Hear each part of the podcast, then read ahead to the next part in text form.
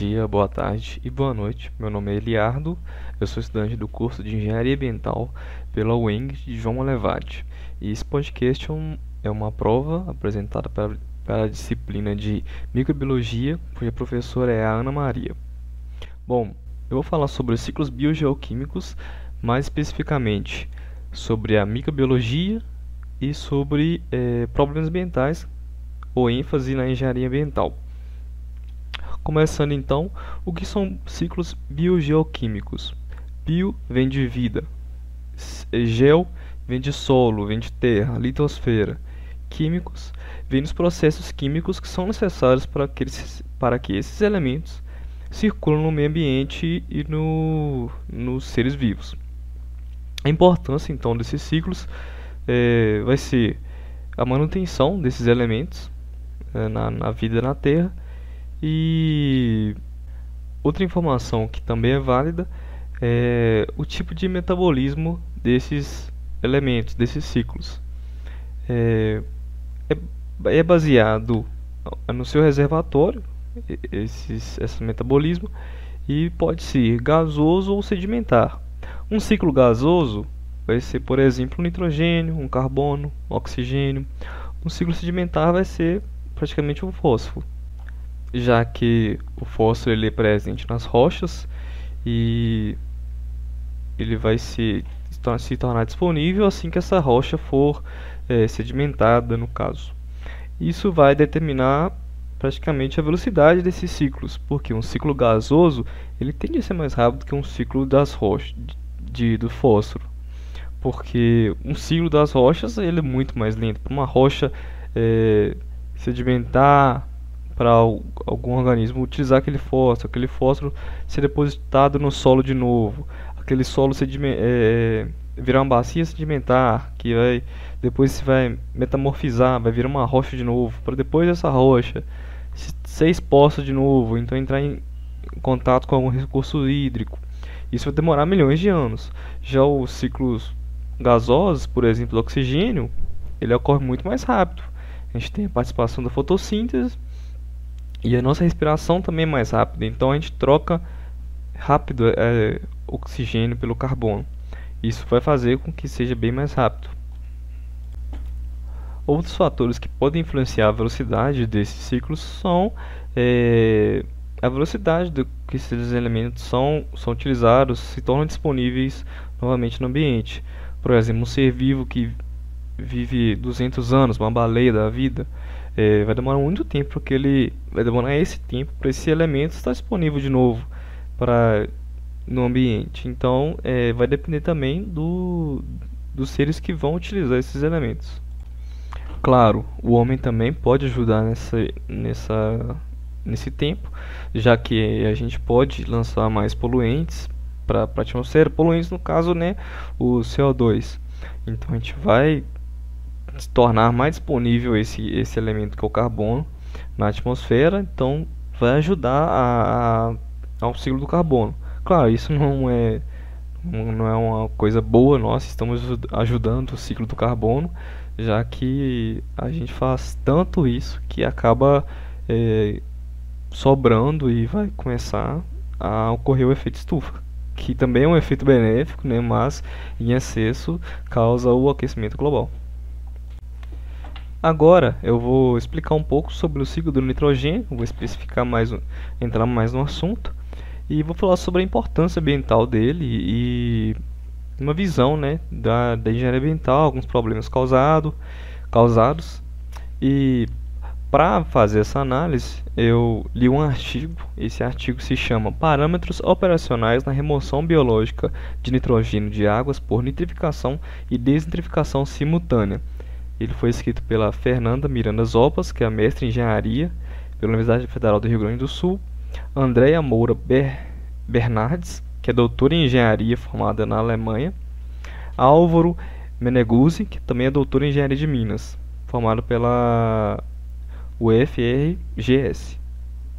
O artigo deles, então, ele fala sobre os parâmetros é, operacionais que vão influenciar nesses dois processos, nitrificação e desnitrificação, que são processos que fazem parte do ciclo do nitrogênio. Daí vem a introdução no tema.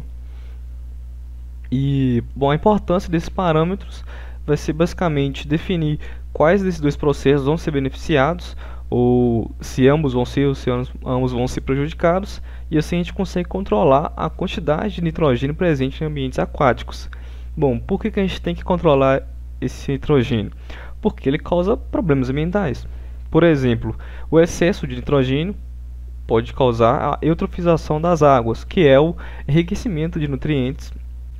Tem um exagero de nutrientes presente na água e vai levar a um desequilíbrio ambiental. No caso, vai ter um, um crescimento excessivo de plantas aquáticas, aquáticas. E pô, esse crescimento excessivo pode trazer uma redução no oxigênio dissolvido, pode trazer uma infestação de cianobactérias, por exemplo, e vai aquela aquele efeito em cadeia até se tornar um rio morto. É, a amônia também, que é, um, que é uma das formas do nitrogênio, ela predomina em pH alto, então o pH também vai ser alterado e a amônia é tóxica. Então, quanto maior o pH, maior a amônia e ela é tóxica para peixes, por exemplo, mata, mata os peixes. E bom, tem vários outros problemas. Vou citar o último aqui, que é um sério mesmo, porque a amônia também pode estar presente em nitrito. Ela pode ser reduzida de nitrato para nitrito. Nitrito é NO2 menos. É, esse nitrito ele vai combinar com a hemoglobina no, no sangue e pode causar é, uma doença chamada meta-hemoglobinemia, que é a síndrome do bebê azul. Em recém-nascidos, mas é, em adultos também pode causar deficiência enzimática, né? já que o nitrogênio ele é formador de enzimas no nosso corpo. Assim, então, a gente tem que entender esses processos. Eu vou começar explicando agora a nitrificação e depois eu passo para a desnitrificação. A nitrificação é um termo usado para descrever a primeira etapa do processo né, de, do ciclo biogeoquímico do nitrogênio. É a remoção biológica do nitrogênio, já que ele está presente no, no é 78% da atmosfera, ele não consegue, você não consegue respirar o nitrogênio ele entra no seu corpo. Ele tem que é, ser metabolizado por algumas bactérias nitrificantes, que vai se tornar esse nitrogênio disponível para plantas utilizarem. Aí sim você vai lá e vai consumir a planta ou vai ser um consumidor secundário, terciário e etc. Esse nitrogênio vai rodar na, na teia alimentar. Essa etapa então se baseia na oxidação biológica do nitrogênio amoniacal por parte das bactérias, que são oxidadoras de amônio. É, tem um, uma abreviação que chama AOB. E também tem as bactérias oxidadoras de nitrito, que são NOB. Está em inglês, então é só inverter. É, essas bactérias, as, são as, a característica principal dela é obter energia para crescimento através da oxidação desses compostos inorgânicos, que é a amônia e o nitrito, utilizando também o carbono inorgânico como fonte de, de receptor de elétrons. É, algumas dessas bactérias são do gênero Nitrosomonas, Nitrosococcus, que são as mais estudadas. Então, basicamente, bactérias pegam uh, o nitrogênio, utilizam, metabolizam, transformam em amônio. Outras bactérias pegam esse, esse amônio, transformam em nitrito, nitrito em nitrato. Aí, bom, nitrato esse que vai ser utilizado pelas plantas, vai estar disponível no meio ambiente, mas as outras formas de nitrogênio também vão estar disponíveis. E essas são, claro, as três são, mas são poluentes do meio ambiente. Então, concentrações, concentrações maiores delas vão trazer esses desequilíbrios que eu trouxe aí em cima. Agora eu vou falar sobre a denitrificação, que é um processo contrário. É a remoção biológica do nitrato, é, que foi oxida vai ser oxidado a nitrito de novo, após ser óxido nitroso e o gás nitrogênio direto. Ele é re realizado por bactérias heterotróficas e alguns gêneros, assim, por curiosidade, são paracocos, pseudomonas, tiobacilos e outras, que são as mais estudadas. É importante dizer também que o, esse processo de desnitrificação consome oxigênio. É, então quer dizer que é um processo que vai precisar de uma demanda de oxigênio, então o ambiente tem que estar equilibrado, tem que ter esse oxigênio disponível para que ocorra essa desnitrificação, que é para a gente que está buscando aqui é, uma retirada do nitrogênio do meio ambiente pelo, pelo, pelo, pelo, por ele ser um poluente, é o processo que a gente tem que visar aqui, tem que focar. É, Para resolver então esse problema, a gente tem uma, uma fórmula que, funciona, que a gente estuda, que é a nitrificação e desnitrificação simultânea, onde esses dois processos acontecem ao mesmo tempo, é, no mesmo ambiente, com, as mesmo, com os mesmos parâmetros físico-químicos. Tem uma, uma sigla que chama SD, SND, em inglês também, e essa é uma abreviação. Assim, então, por meio desse processo, desse estudo desse processo, a gente consegue identificar os parâmetros que são é, ideais para que ocorra esse, esses dois processos ao mesmo tempo e vai resultar ali no controle desse nitrogênio na água.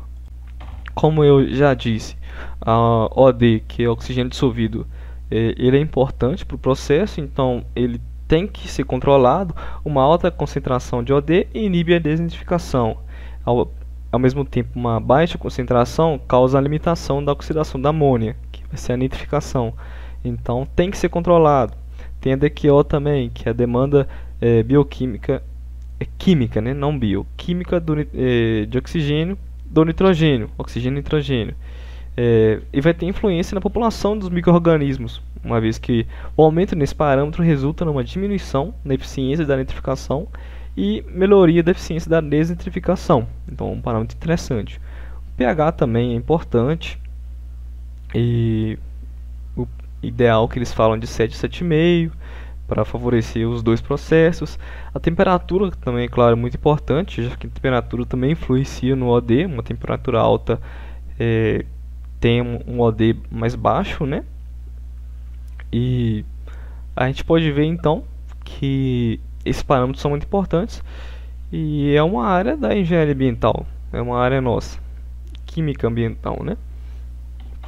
Então a gente pode concluir através desse estudo que para a gente ter uma melhor, uma noção melhor da importância desses ciclos biogeoquímicos, é, que ele é muito mais aprofundado que, que só ver ah, o nitrogênio bonitinho, a gente vai usar nitrificação, desnitrificação, beleza, mas tem uma série de fatores que vão influenciar nesse nitrogênio, como ele pode ser útil ou como pode ser prejudicial ao ambiente e muitas vezes pode ser culpa nossa, claro, né, pela poluição, por causa de efluentes, etc. E como a gente pode usar esse ciclo também a nosso favor, já que é um problema que muitas vezes, muitas vezes a gente causou, a gente pode já entendendo como funciona esse ciclo, é, ir lá e, e, favorecer condições, fazer condições que vão favorecer é, esse processo de desnitrificação ou nitrificação, no caso, é, não só na água, mas no solo também, já que as plantas utilizam o nitrogênio, então favorecer um processo de nitrificação também seria importante. Isso vai variar para é, cada área, para cada estudo, né? É, Claro, tem as culturas de bactérias também que vão ser importantes. E tudo isso vai ser basicamente para manipular os ciclos biogeoquímicos, né? no caso do nitrogênio. Mas então é isso, eu acho que eu dei uma explicada bem superficial aqui. Eu não aprofundei muito, até porque o meu tempo é limitado. Mas acho que é isso. Uma boa noite, boa tarde ou bom dia de novo. E até mais.